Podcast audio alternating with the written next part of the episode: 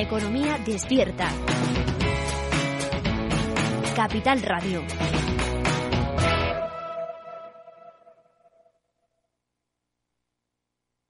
Inversión inmobiliaria con Meli Torres.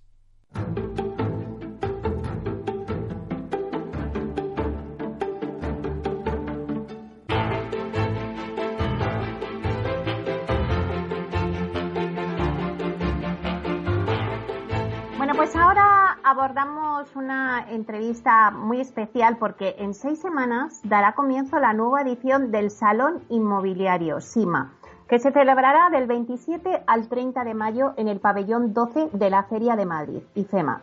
Y será el primer gran evento del sector que se celebre de manera presencial este año y con toda seguridad será una referencia para el resto de las ferias inmobiliarias. Las grandes empresas inmobiliarias del sector ya han reservado su espacio y la verdad es que entre ellas pues se ve, se nota eh, pues esas ganas de celebrar este evento. Bueno, pues para hablarnos de cómo están organizando este año el SIMA, tenemos hoy con nosotros a Eloy Boua, que es director general de Planners Editions, empresa organizadora del SIMA. Buenos días, Eloy. ¿Qué tal? Muy buenos días.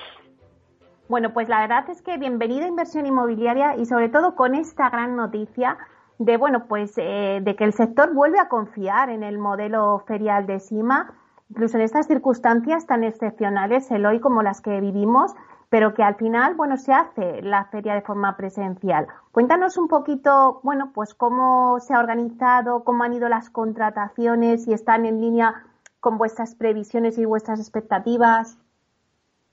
Bueno, pues efectivamente, Meli, estamos eh, muy contentos de, cómo están progresando las cosas.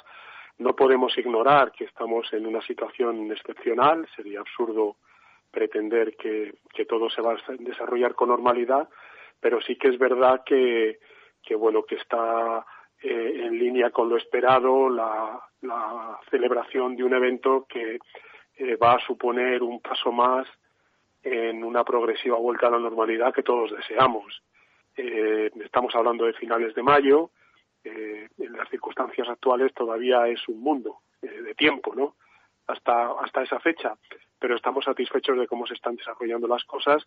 Insisto, dentro de, lo excepcional de la situación, esperamos una feria que desde el punto de vista de participación de expositores y de visitantes sea una feria satisfactoria para todos y marque ese hito eh, al que me he referido antes de, bueno de un paso más en la vuelta a la normalidad que deseamos todos. Y cuando antes decías, bueno, esa vuelta a esa normalidad, pues eh, la feria ha desarrollado un plan integral de prevención. Cuéntanos en qué consiste. Eh, sí, bueno, es una consecuencia lógica de la situación de pandemia que vivimos. Em, eh, todos los que nos dedicamos al mundo de los eventos, como, como en otros sectores que reúnen a personas en un mismo lugar, pues estamos muy ocupados y preocupados de que las condiciones de celebración de nuestros eventos sean todo lo seguras que requiere la situación. Y por eso, en colaboración muy estrecha con Feria de Madrid, venimos trabajando desde hace meses en el diseño de este plan de prevención que en el fondo no es más que aplicar el sentido común. No, no hay medidas excepcionales que no conozcamos ya.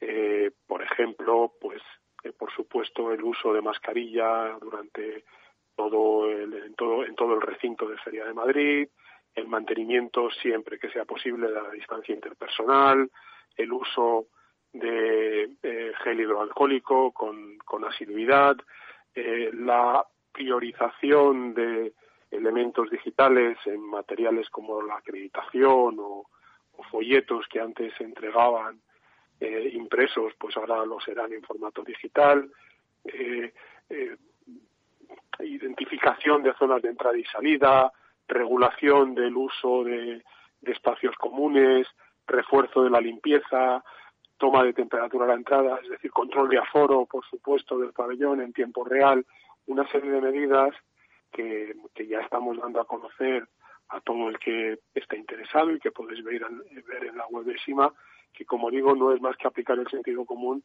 para que haya confianza en que las ferias eh, son espacios de negocios seguros. Y además, Eloy, ya, o sea, tenéis contratado espacio, las grandes van a estar, eh, eh, las grandes promotoras, grandes empresas confían en ello eh, y van a estar presentes. Cuéntanos un poquito.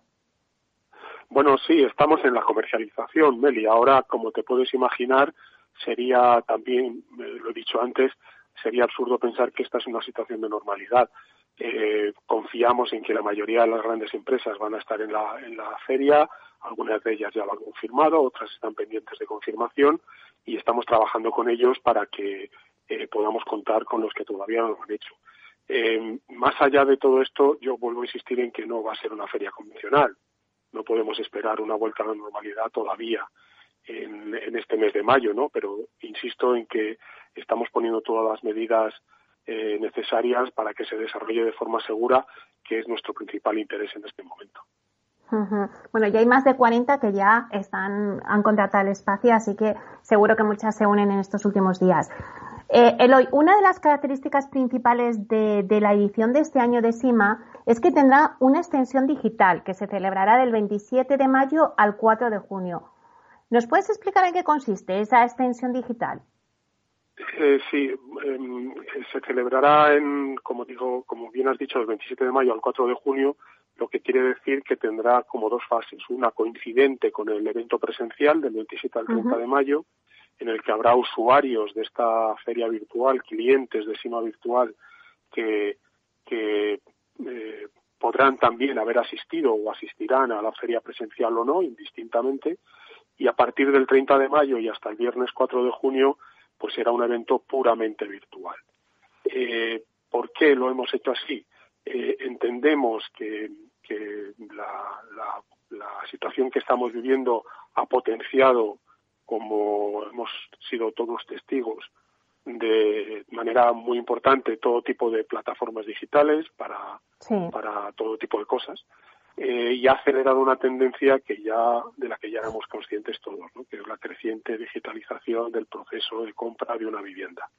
El cliente es multicanal, es omnicanal, diría yo, también en lo ah. inmobiliario, y nosotros, con el modelo que hemos desarrollado de SIMA este año, presencial y virtual, lo que pretendemos es dar cauce a esa omnicanalidad, es decir, que el cliente que está buscando una vivienda decida cómo le interesa utilizar SIMA en cada momento.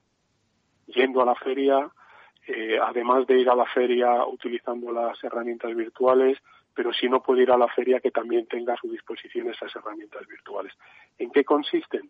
Pues básicamente son herramientas que te permiten el contacto por distintas vías con las empresas que participan en SIMA. Por eh, teléfono, por email, a través del chat, por videollamada, participando en presentaciones virtuales, asistiendo en, eh, descargando contenido grabado de esas presentaciones, todas las opciones posibles para que un usuario tenga la, eh, posibilidad de, acceder a la oferta y a la información de las empresas por el canal que decida, por el canal que él quiera. Ese es nuestro modelo. Muy bien, muy interesante, la verdad. Y también en paralelo, Eloy, a la feria se desarrollará SIMA Pro del 26 al 28 de mayo en el Centro de Convenciones Norte de, la feria, ¿no? De, de, IFEMA. SIMA Pro, en su última edición, tenía un formato mixto también presencial y online y reunió un centenar de ponentes, cerca de 900 participantes profesionales. ¿Cuáles son los ejes temáticos del encuentro de este año? Pues mira, es un, programa que, estamos trabajando em, eh, para, para abordar los temas que están en la agenda del sector y que, según te los vaya diciendo, no te van a resultar ajenos, pero poniendo mucho el foco en el negocio, en cómo, cómo mm. se puede plasmar esto en, en actividad de negocio real. ¿no? Entonces, eh, vamos a hablar, por supuesto, de los instrumentos de colaboración público-privada para poner en marcha vivienda asequible, eh, después de ya de, varias experiencias de pliegos eh, en la Comunidad de Madrid, pero también en otros sitios, eh, invitando a entidades privadas a participar en estos procesos de colaboración público-privada. Vamos a hablar, por supuesto, también de qué cambios son necesarios en la regulación para que esos fondos Next Generation, que todos esperamos que lleguen en una parte también al sector inmobiliario para cometer proyectos de, regeneración urbana, pues qué cambios normativos son necesarios para que esos proyectos puedan efectivamente ser una realidad y no se queden en agua de borrajas. Vamos a hablar del acceso de los jóvenes a la vivienda en régimen de compra, porque es verdad que el alquiler eh, es una opción que debe estar muy presente en cualquier política pública y también debe ser una, una opción para el sector privado, pero sin lugar a dudas no podemos olvidar que la compra también es una forma de ahorro y que los jóvenes que hoy puedan comprar una vivienda eh, dispondrán de un patrimonio que más adelante pues pues sin duda alguna les les va a facilitar las cosas vamos a hablar, a hablar también de los grandes desarrollos de Madrid en particular de los desarrollos del sudeste cómo están, qué se puede esperar de ellos en los próximos años, en qué medida pueden también ayudar a generar actividad y empleo y por lo tanto ayudar a la recuperación. Vamos a hablar de reputación en el sector inmobiliario y solo esto que te estoy diciendo la primera mañana, o sea que es un programa súper intenso, muy interesante, donde vamos a contar con la opinión de eh, promotores, de inversores internacionales, de empresas patrimonialistas para que cada uno desde su ámbito nos explique cómo ve el ciclo y qué podemos esperar en los próximos meses de este ciclo que, se nos viene, ¿no? que, todos esperamos mm. que ya sea ascendente y de recuperación. Vamos a hablar de, eh, de cómo articular y cómo poner en marcha y, y cómo, con qué estructura de financiación estos proyectos de regeneración urbana que sin darnos cuenta eh, estamos asistiendo realmente a un nuevo sector, al nacimiento de un nuevo sector que tendrá la participación del sector inmobiliario y del sector constructor, no me cabe duda, por supuesto, pero que en realidad es un sector en sí mismo porque tiene unos mecanismos de originación de proyectos y unos mecanismos de estructuración de financiación diferentes de lo que es la actividad constructiva inmobiliaria convencional. Sobre esto también vamos a hablar. Vamos a hablar de lo que nosotros llamamos en el programa de SIMAPRO Vilturren 2.0. Se ha hablado mucho del Vilturren, se va a seguir hablando del Vilturren, pero ya se están entregando las primeras eh, eh, los primeros proyectos a los inversores. Bueno, creemos que es un buen momento para hablar de este de esta nueva etapa del Vilturren. También vamos a hablar de cómo incorporar la sostenibilidad, el valor de la sostenibilidad en el valor de los activos es un tema importante también eh, y que, puede ser capital para que realmente se tome conciencia mm, eh, y se acelere eh, todos los todos los impulsos que se han que no han sido pocos que se han hecho hasta ahora en este tema pero si la sostenibilidad figura también en el balance pues sin lugar a dudas la, la preocupación aumentará porque los edificios nuevos o, o menos nuevos tengan esta esto, estas características también que ayudan a incrementar su valor porque sean más líquidos, por, porque tengan mejores posibilidades de financiación, por la razón que sea.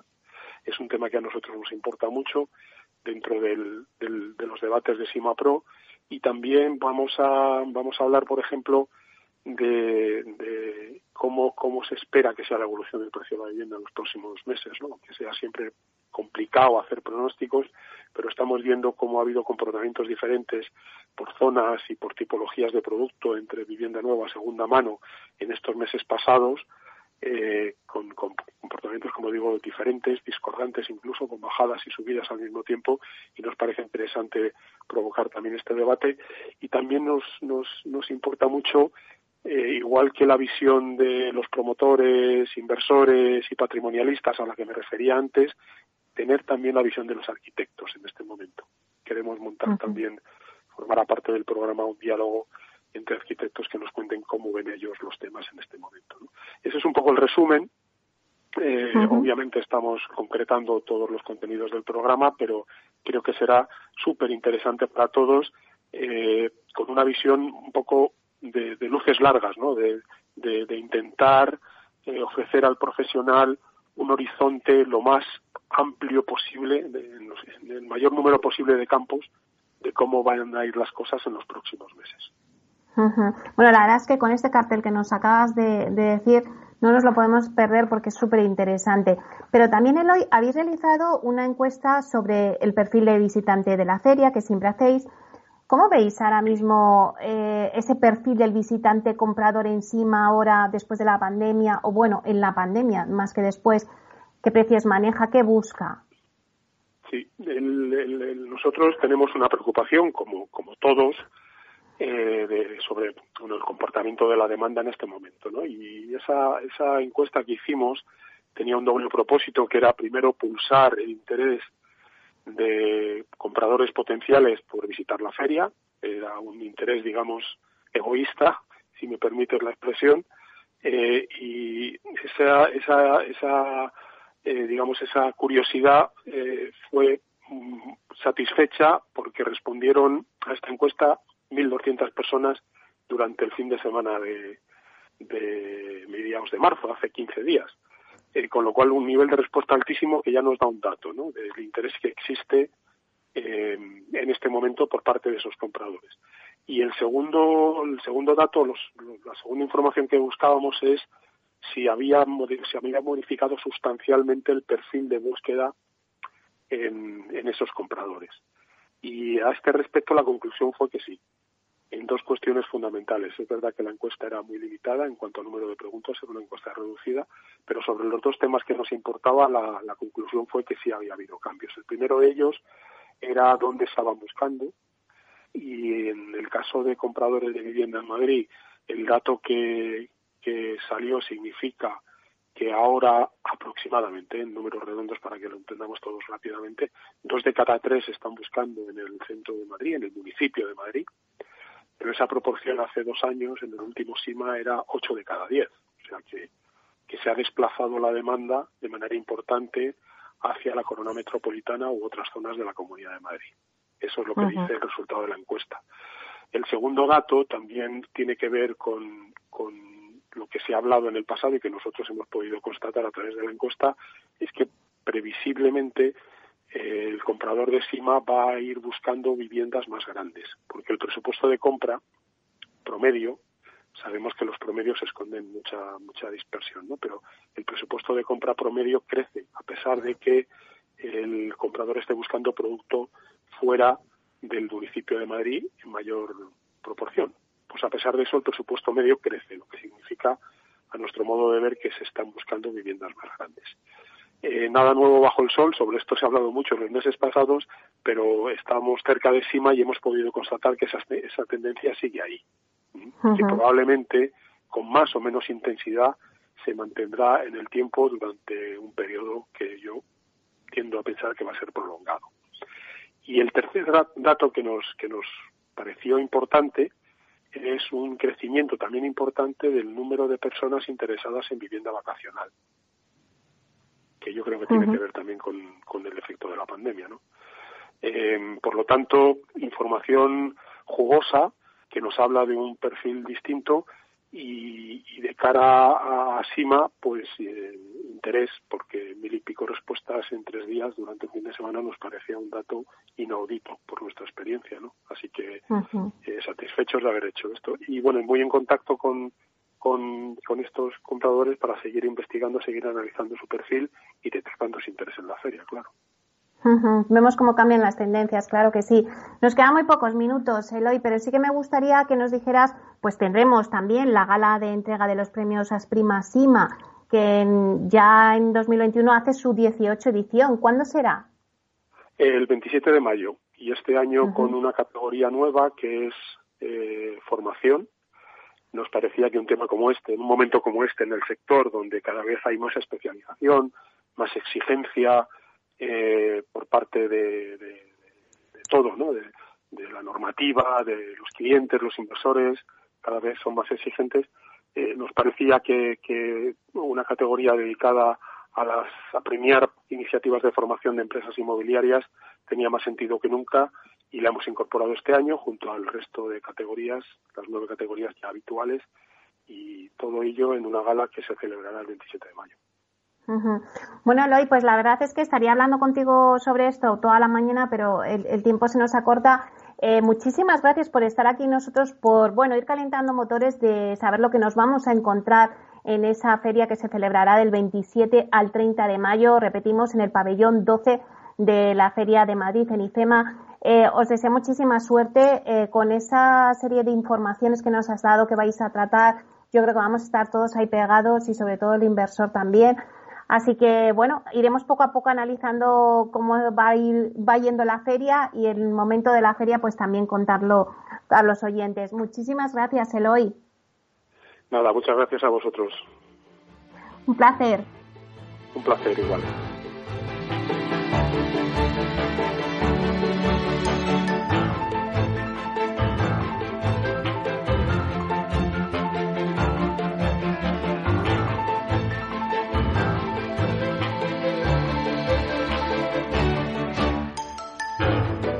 Bueno, acabamos de escuchar a Eloy Boua, director general de Planeares y Visio, empresa organizadora del CIMA, que nos estaba contando pues esta eh, nueva feria ya presencial que vamos a tener.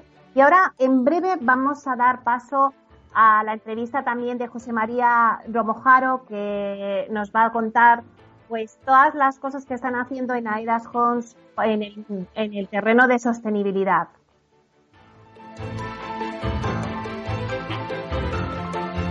Inversión inmobiliaria con Meli Torres.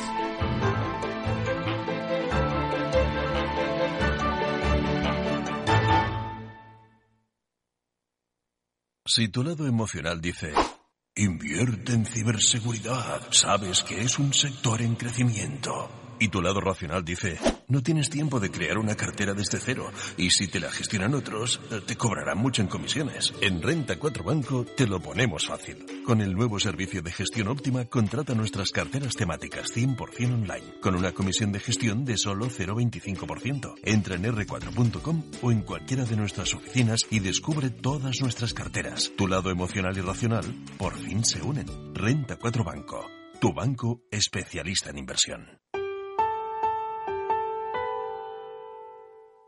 Nos gusta que las personas tengan opinión propia. Quienes aquí hablan también expresan su propia opinión. No representan la opinión de Capital Radio.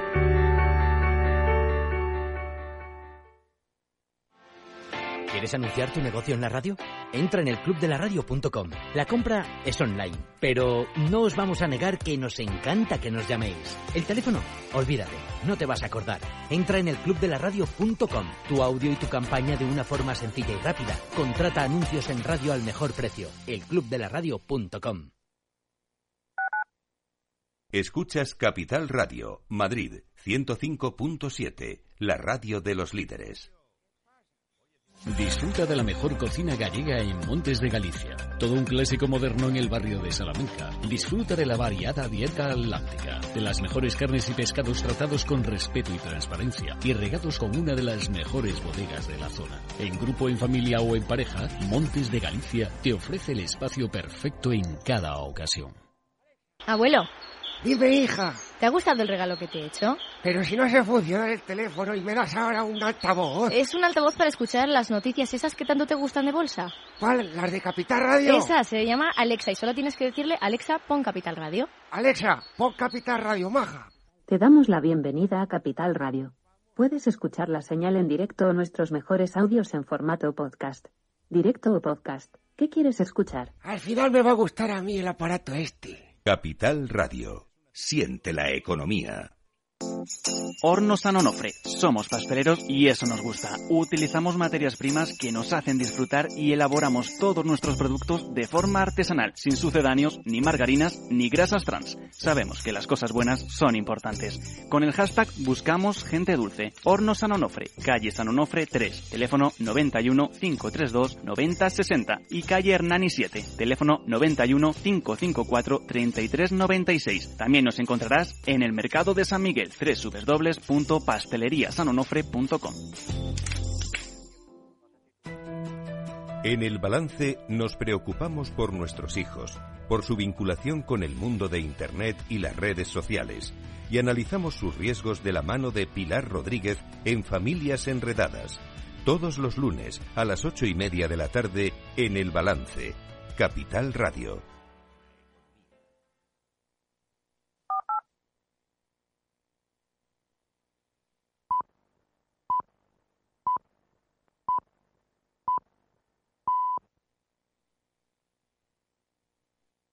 Inversión inmobiliaria con Meli Torres.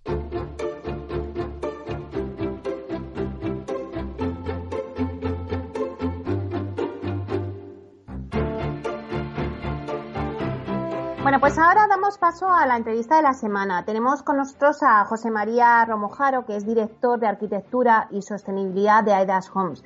Y le tenemos a él para hablarnos de la importancia de la sostenibilidad medioambiental en el sector inmobiliario. Para EDAS Homes, la sostenibilidad es, en la promoción de viviendas no es una cuestión de inversión y retorno, sino una visión de futuro porque lo que está en juego es la supervivencia del planeta. EDAS Homes comparte los objetivos de desarrollo sostenible, los llamados ODS, del World Green Building Council, una organización sin ánimo de lucro que apunta a dos grandes objetivos a alcanzar en 2030 y 2050. En 2030, una reducción de las emisiones de CO2 relacionadas con la producción de materiales y la construcción de un 40% y un 100% de reducción de emisiones durante la vida útil de los edificios. Y en 2050, un objetivo del 100% tanto en la producción y construcción como en el uso durante la vida útil del edificio. De este modo, por poneros un poquito en situación, en AIDAS Homes ya impulsan promociones respetuosas al 100% con el medio ambiente y aspiran a convertirse en el referente de sostenibilidad medioambiental del sector promotor a corto y medio plazo. Un objetivo por el que ya está trabajando intensamente esta promotora. Así que vamos a dar paso a José María para contarnos las iniciativas que están tomando desde Aedas Homes. Buenos días, José María. Buenos días. Eh, muchas gracias por esta invitación. Bueno, pues bienvenido a Capital Radio para hablarnos de un tema que, bueno, pues es muy relevante eh, mm, hablar de sostenibilidad en el sector inmobiliario y que hoy en día pues es importante. Cuéntanos, José María, ¿qué papel ocupa la sostenibilidad medioambiental en la estrategia de Adas Homes? Bueno, tú lo has comentado en la introducción, eh, para nosotros es fundamental. Queremos convertirnos en el referente de la sostenibilidad en el sector inmobiliario y para ello nos hemos propuesto liderar la aplicación de la sostenibilidad en este sector. Y esto para nosotros implica una actitud muy proactiva con multitud de iniciativas al respecto. Eh, los inversores valoran cada vez más los compromisos sostenibles de las empresas y, como no, también cada vez más los clientes. Eh, José, José, María, ¿qué están haciendo en, en Aedas Homes en sostenibilidad medioambiental en estos momentos? Bueno, este es un momento muy importante porque estamos cerrando nuestra estrategia de sostenibilidad, la, denominada ESG, Estrategia Medioambiental, Social y de Gobernanza. Estamos fijando y definiendo unos compromisos muy ambiciosos para los tres próximos años. Eh, y por ello es importante, dentro de la responsabilidad social corporativa de la empresa, que, esa estrategia eh, sea correspondida, sea alineada en todas las áreas y departamentos de la empresa para para conseguir esos objetivos que nos hemos prefijado. Incluso además habéis creado un sello propio de sostenibilidad, ¿no? Eh, que bueno llamáis Ecoliving y además un libro verde. ¿Qué os ha movido a elaborar estos documentos de cabecera a nivel de sostenibilidad medioambiental? Pues mira, eh, Aedas Homes es una empresa muy joven, eh, apenas ha cumplido los cinco años, pero ya desde el principio eh, la estrategia de sostenibilidad era fundamental y eh, nuestros arranques eh, elegimos la certificación BRIAN, la certificación BRIAN, porque entendíamos que era la certificación que más adecuada a lo que es nuestro nuestro negocio, que es eh, la obra nueva, eh, la obra residencial de, de, de nueva planta. Eh, y bueno, pues eh, estuvimos trabajando, tenemos ya más de 30 eh, promociones con esta certificación, pero nos dimos cuenta de que no era exactamente lo que necesitábamos. Realmente eh, tener un papel un, al final de, de, la entrega de las viviendas, como pongo la certificación, para nosotros no era suficiente. Nosotros buscábamos más, éramos más, más ambiciosos. Eh, buscábamos un sello eh, con unos objetivos mucho más claros y entendíamos que necesitábamos hacerlo de nuevo. El primero es que esté mucho más orientado al cliente. Esto significa que la implantación de las medidas de sostenibilidad previstas y los beneficios que aportan sean percibidos por el cliente. Eh, para nosotros es fundamental y es algo que quizás falle en otros sellos de certificación, esa comunicación y que esté orientado al cliente. Digamos, un libro abierto, que sea una guía, eh, que no sea un documento estático en el tiempo, sino que sea dinámico y evolucione, evolucione a medida de la que la sostenibilidad avanza permitiendo la realización de cambios y adaptación y adaptaciones que sea flexible, o sea, que la aplicación de las medidas de sostenibilidad se adapte en función de la zona geográfica y las características de la promoción y el cliente. no es lo mismo una promoción en, Pamplona que en Sevilla. Y yo creo que, eso para nosotros es muy importante, esa flexibilidad. Otro tema es preocupar la agilidad. La implantación del libro verde no debe suponer un sobreesfuerzo en la generación de documentación. Hablamos de, de un exceso de burocracia, de trabajos añadidos a todos los agentes, que es muy costoso como he dicho antes, la comunicación, que sea una herramienta clara de comunicación de los beneficios de la sostenibilidad de nuestros clientes. A través también de la responsabilidad social corporativa, la herramienta de permitir obtener los indicadores necesarios para comunicar los impactos ambientales en nuestro informe de responsabilidad social corporativa. También es un tema económico, el desarrollo de una herramienta económica paralela enlazada con el libro verde, que nos debe permitir obtener costes y beneficios de aplicar la sostenibilidad la innovación. Verde tiene que ser una fuente de inspiración para el desarrollo de la innovación en la construcción y en las nuevas metodologías para el desarrollo de la inversión inmobiliaria. Y por último, la estrategia global.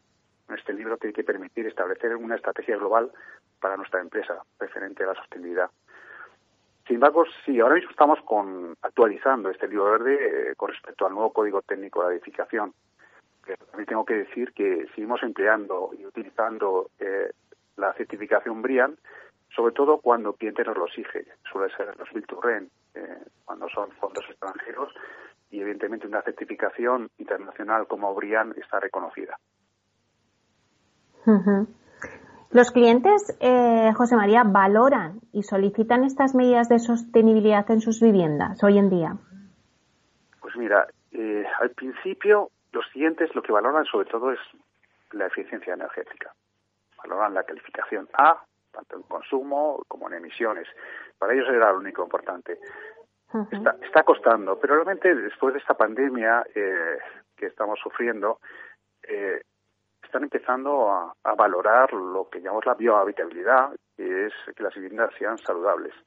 Están buscando eh, ya no tanto una vivienda localizada en un sitio determinado, ya se están buscando zonas verdes, con terrazas, espacios exteriores, eh, sitios saludables. Están buscando más este tema y, bueno, quizás falte todavía eh, mucho más conocimiento y exigencia con respecto al resto de temas de sostenibilidad, como es economía circular y otros temas importantes.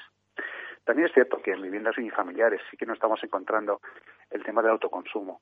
Eh, nos están pidiendo eh, las viviendas unifamiliares eh, tener placas fotovoltaicas de autoconsumo. y vamos por este, por este camino. ¿eh?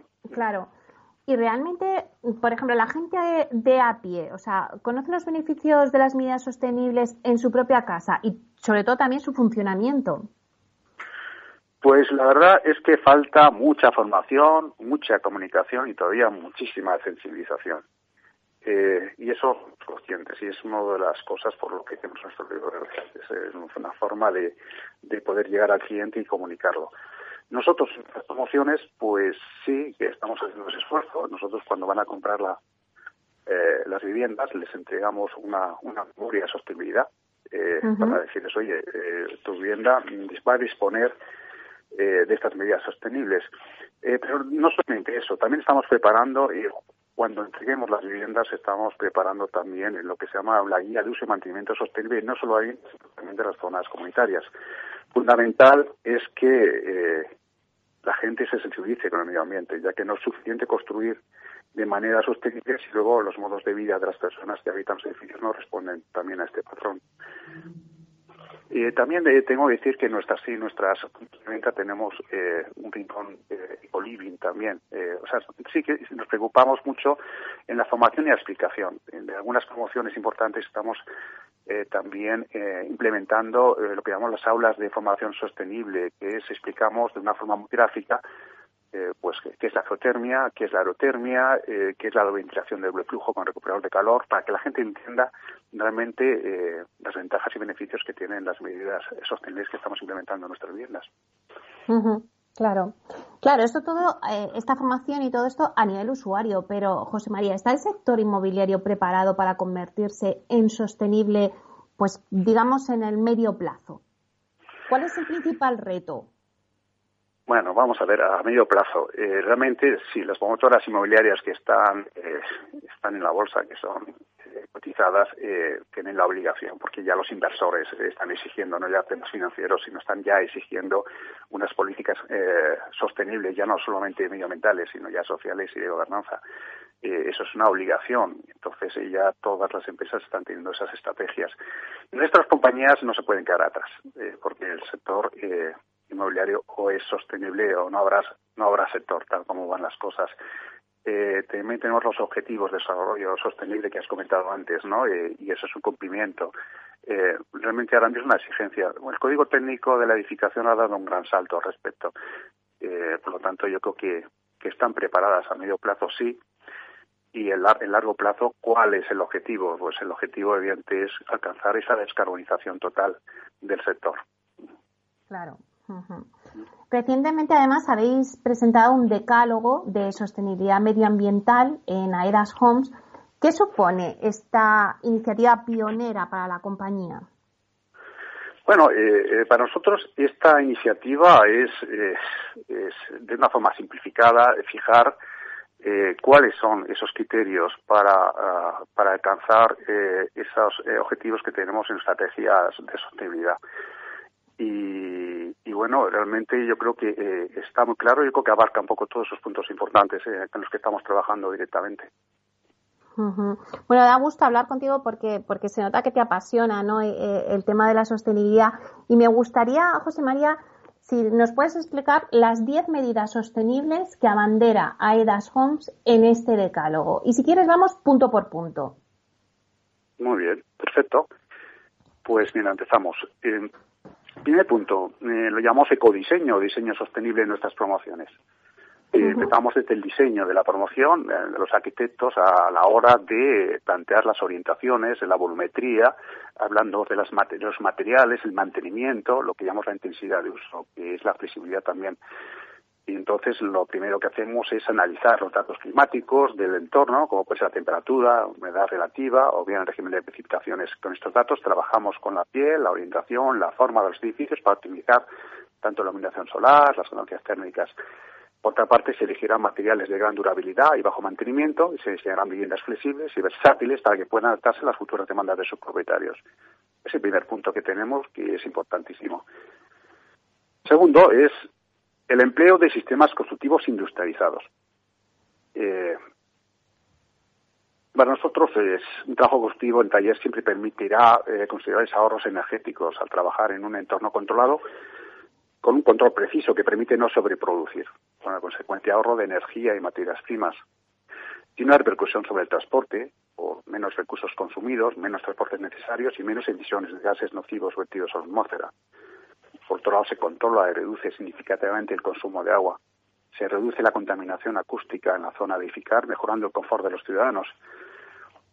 Eh, para nosotros, la construcción industrializada es la construcción 100% sostenible y es la construcción del futuro. Y nosotros la estamos potenciando desde la EDAS eh, con nuestra línea off-site. Tercero punto, energías renovables, como puede ser otra, la aerotermia, la cotermia, placas solares y fotovoltaicas. Eh, sabiendo que ahora mismo los, los sistemas más utilizados son la aerotermia y el uso de placas eh, solares fotovoltaicas. Cuarto punto, los edificios de consumo casi nulo. Eh, estamos hablando de que la energía demandada de la promoción debe ser igual a la generada. Estamos convencidos de que el 2021 será la explosión de los edificios de consumo nulo y hoy ya es una realidad. Quinto punto, la gestión del agua reduciendo su consumo y reutilizando las aguas grises. Es muy importante en un país como España, donde el agua es, es, un gran problema. Entonces estamos usando distintas tecnologías. La primera es acumulación y filtración de agua de lluvia exclusivamente para riego, pero también en ya muchas promociones realizamos un tratamiento físico-químico con microfiltración para recoger las aguas grises procedentes de duchas, bañeras y aguas pluviales que tras un tratamiento de depuración y desinfección lo disponemos para el uso de carga de inodoros y riego de jardines. Sexto punto, la gestión de residuos, tanto durante la construcción como durante la vida útil del edificio. Estamos implementando herramientas para reciclar los materiales de construcción y apoyando la economía circular. En nuestras promociones, en muchas de ellas, estamos colocando puntos limpios con una gestión eh, de los mismos para eh, facilitar esa gestión de residuos, incluso la vida del edificio. Estamos esperando la publicación de la nueva ley de gestión de residuos que vendrá a apoyar y a gestionar de una mejor forma esos residuos en la construcción. Punto 7. Biohabitabilidad. Hablamos de salubridad y confort, calidad del aire, del agua, confort lumínico y acústico, importantísimo. Eh, utilizamos parámetros como WELL, pero bajo nuestro propio sello. ¿eh? Es fundamental. Viviendas saludables. Biodiversidad es el punto octavo. Eh, le damos importancia al paisajismo, no solo como valor de venta, sino que también son sumideros de CO2. Y la biodiversidad es fundamental para proteger nuestro medio ambiente. Eh, este año, en nuestro, en nuestro caso, eh, estamos ya incorporando dentro de la región AEDAS eh, paisajistas y ecólogos que nos están ayudando a, a medidas, eh, medidas verdes a en estas promociones. Punto nueve, el uso de materiales reciclados o reciclables con ecoetiquetas.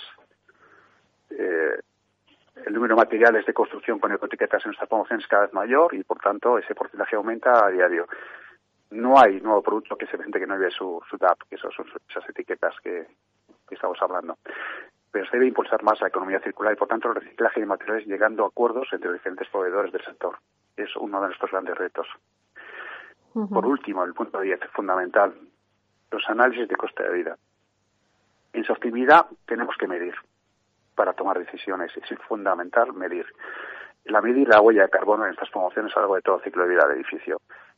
Y una vez eh, calculado esas huellas, esas emisiones que provocan nuestras promociones, hay que tomar medidas de reducir o compensar la huella de CO2. Está claro estas 10 eh, medidas sostenibles que abandera AEDAS Homes, que nos has contado en este decálogo, pero José María, ¿cuál es el objetivo de AEDAS Homes? ¿Os habéis marcado alguna meta concreta? Bueno, nuestra, nuestra meta concreta es estar alineados con los objetivos de desarrollo sostenible, lo primero, que para nosotros es lo más importante. Eh, eh, la descarbonización total del sector, fundamental. Eh, dentro de nuestra estrategia que estamos implementando y vamos a cerrar y que seguramente será aprobada por nuestro Consejo de, de AERAS este, este mes, la importancia es, es pues llegar este, a este punto concreto. Y dentro de todo lo que estamos diciendo, entendemos que tiene un papel fundamental lo que es el sistema de eh, usar los materiales nuevos, eh, modernos de construcción, que estamos hablando de industrialización, estamos promoviendo desde, nuestra empresa desde el inicio, tanto en 2D como en 3D, tanto usando unos materiales como otros. Eh, realmente nosotros tenemos ese objetivo.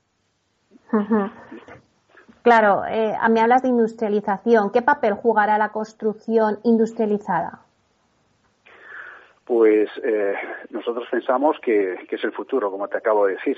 Eh, es un sistema constructivo que combina la arquitectura con la ingeniería de detalle que implica la integración de todo el proceso proyecto construcción desnótica industrial. Eh, ¿Qué significa esto? Esto significa una forma nueva de trabajar de los agentes de una forma colaborativa, implica digitalización, implica innovación y sobre todo sostenibilidad estamos convencidos de que la industrialización dará respuesta a un futuro de construcción 100% sostenible y permitirá a nuestra compañía contribuir de forma decidida a la consecución de los objetivos de la Agenda de Desarrollo Sostenible 2030. Sí, está claro. Eh, la industrialización es importante y también has mencionado la descarbonización. ¿Crees que, es posible ¿Crees que es posible alcanzar esa descarbonización total del sector inmobiliario? Perdona, pregunta, ¿me puedes...? Mm, sí, eh, hablábamos de la, descarbonización. Sí. ¿crees que es posible alcanzar esa descarbonización total del sector inmobiliario? O sea, ¿qué tiene que hacer eh, el mundo de la vivienda para conseguir esa descarbonización? Pues mira, eh, te acabo de decir que saltar esos métodos modernos de construcción y, y paso a reducir y compensar las emisiones de CO2. Pero una de las cosas más importantes es apoyar la industria. porque ahora mismo por más que uno quiera industrializar eh, la construcción, no existe una industria preparada, eh, escalable para poder industrializar eh, todo el parque que se quiere construir en estos, en estos años. Desde el punto de vista hace falta una inversión público-privada, eh, tiene que tiene que potenciarse esta industria para poder eh, eh, construir esta forma mucho más sostenible. Si no, si ahora mismo realmente seguimos mezclando mucha construcción tradicional con la industrializada y, y, no llegamos, no llegamos a lo que queríamos hacer. Y también es importante, una vez que esté escalable, el tema del coste, que es algo que es muy discutido, se va a ajustar y al final estoy convencido de que, de que la construcción tradicional e industrializada, que de momento es más caro, se van a ajustar y se van a igualar. Y José María, bueno, pues ya para acabar, eh, ayer fue el Día Mundial de la Salud y he leído que además eh, Aedas Homes, además de promover viviendas sostenibles, también va a hacer viviendas saludables. Bueno, pues cuéntanos un poquito y explícanos eh, qué tienen estas casas que favorecen la salud. Pues mira, este, estos 10 principios saludables están dentro un poco de nuestra comunicación de sostenibilidad que intentamos eh, sensibilizar a toda la población la importancia que tiene, sobre todo después de lo que estamos pasando estos meses con la pandemia, el confinamiento. Eh, lo que pretendemos con esas viviendas saludables es poner a las personas en el centro de todo el esfuerzo. Hablamos de un diseño pensado en esas personas. Edificios saludables que respeten nuestras necesidades y las del medio ambiente. Y, son diez principios que, si no te importa, te las voy enumerando y voy hablando de ellas de una por una. ¿eh? Sí, brevemente, sí. sí, pues mira, eh, la primera, eh, algunas tienen que ver con, con, el decálogo de sostenibilidad, pero bueno, desde otro punto de vista. Hablamos de, por ejemplo, calidad espacial y funcional es promover ese diseño eficiente y flexible de la vivienda para que pueda evolucionar fácilmente, ¿eh? según se vayan cambiando las circunstancias de los habitantes. Eh, una casa que pueda darse a las necesidades de una familia con hijos, de un, hijo, de un único propietario, de una pareja de avanzada. Y después una distribución funcional según criterios higiénicos, que separa actividades limpias eh, o secas, salones dormitorios de sucias húmedas, que son cocinas, baños o tendederos. La, lo que es la calidad espacial, la flexibilidad, el los espacios tienen mucho que ver con el confort de una, de una persona. El segundo es la calidad del aire. La calidad del aire, eh, para evitar enfermedades. En Aedas Homes hacemos viviendas con una ventilación continua, con la que se obtiene una óptima calidad del aire. Eh, eliminar partículas de suspensión, gases y partículas químicas, y una temperatura compensada entre estancias o dentro de una estancia. En estas casas debe circular el aire fresco, limpio, renovado y libre de olores mediante la ocupación de ventilación cruzada por cocientes pasivos o bien con sistemas de ventilación mecánica hidrorregulable entrada y salida de aire renovado de doble flujo. Una buena ventilación siempre reducirá la humedad ambiental y eliminará agentes contaminantes volátiles, como el monóxido de carbono y pesticidas o elementos perjudiciales para la salud como el polen y los ácaros que entran al exterior eh, existe lo que se llama el síndrome de edificio enfermo, como el conjunto de enfermedades que sufren las personas por la contaminación del aire dentro de espacios cerrados. La calidad del agua es fomentar el empleo de sistemas de purificación para mejorar la calidad del agua potable junto con tuberías realizadas con materiales que no contaminen durante su recorrido. El confort térmico, crear condiciones de humedad y temperatura y movimiento del aire suficientemente agradables y adecuadas a la actividad que se realiza en el interior de las viviendas. El objetivo es lograr la comodidad térmica mediante una temperatura y ambiente óptimo. La importancia del aislamiento acústico. Esto es fundamental. En nuestras viviendas es fundamental el, el, aislamiento acústico. La calidad acústica es causante de graves trastornos de sueño en los hogares y genera un gran disconfort en nuestra vida diaria en, bueno, en hogares donde hay estudiantes o trabajadores se ha demostrado que pueden llegar a perder la concentración hasta 86 minutos al día a causa de la calidad acústica deficiente.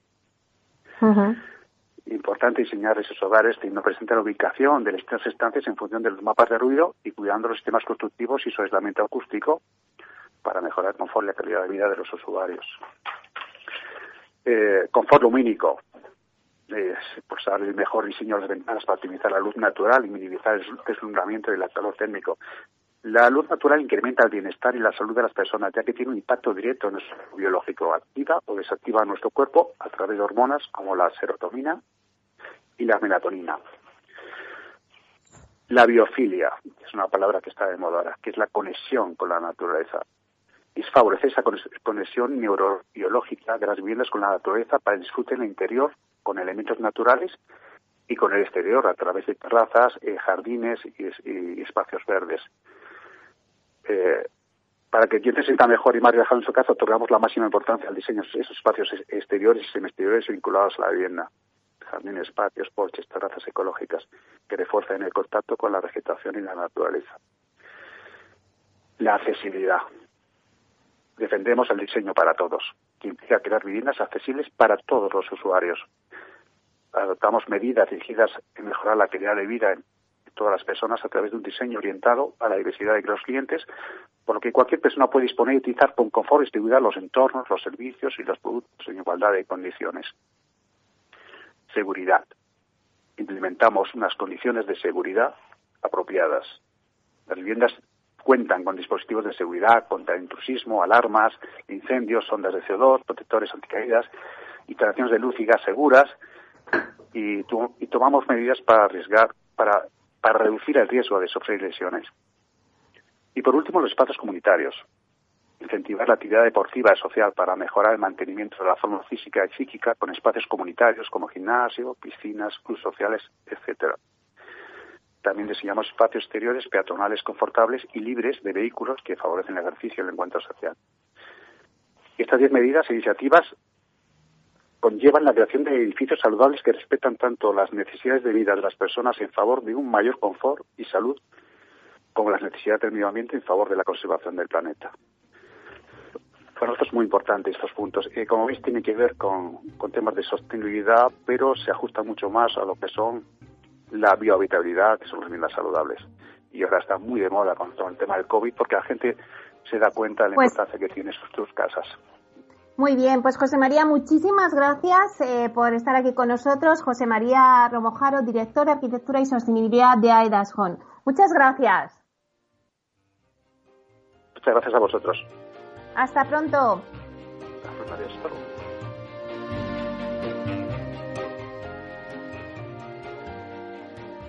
Bueno, pues eh, señores y señoras que nos escuchan al otro lado de las ondas, gracias por estar ahí y compartir este espacio con nosotros. Les esperamos la próxima semana aquí en Inversión Inmobiliaria. Hasta entonces, que sean felices. Neynor Homes les ha ofrecido Inversión Inmobiliaria con Meli Torres. Neynor Homes presenta Inversión Inmobiliaria, cada jueves de 10.30 a 13 horas en Capital Radio, un espacio donde se darán las claves para realizar la mejor inversión en inmuebles y sacar la mayor rentabilidad a sus propiedades. No se pierda su cita inmobiliaria de la semana en Capital Radio. Ya no estamos en la era de la información, estamos en la era de la gestión de los datos y de la inteligencia artificial. El tratamiento inteligente de estos datos proporciona un valor enorme a las empresas en sus procesos de negocio. En Piper Lab ayudamos a nuestros clientes a tomar decisiones de negocio basadas en datos. Escúchanos todos los lunes en el espacio de Big Data de Capital, la Bolsa y la Vida. Capital Radio Madrid 105.7 Disfruta de la mejor cocina gallega en Montes de Galicia. Todo un clásico moderno en el barrio de Salamanca. Disfruta de la variada dieta atlántica, de las mejores carnes y pescados tratados con respeto y transparencia y regados con una de las mejores bodegas de la zona. En grupo, en familia o en pareja, Montes de Galicia te ofrece el espacio perfecto en cada ocasión. Todos los lunes a las 12, en directo en Capital Radio, la actualidad de personas y empresas en el Foro de los Recursos Humanos, primer espacio en la radio y en Internet dedicado a la gestión de personas y directivos en nuestro país. Voces acreditadas, profesionales del sector, empresas destacadas, empleados, líderes, todo sobre los recursos humanos. En la radio siempre en directo desde hace 18 años. Antena de Oro 2020. El Foro de los Recursos Humanos, los lunes a las 12, con Francisco García Cabello.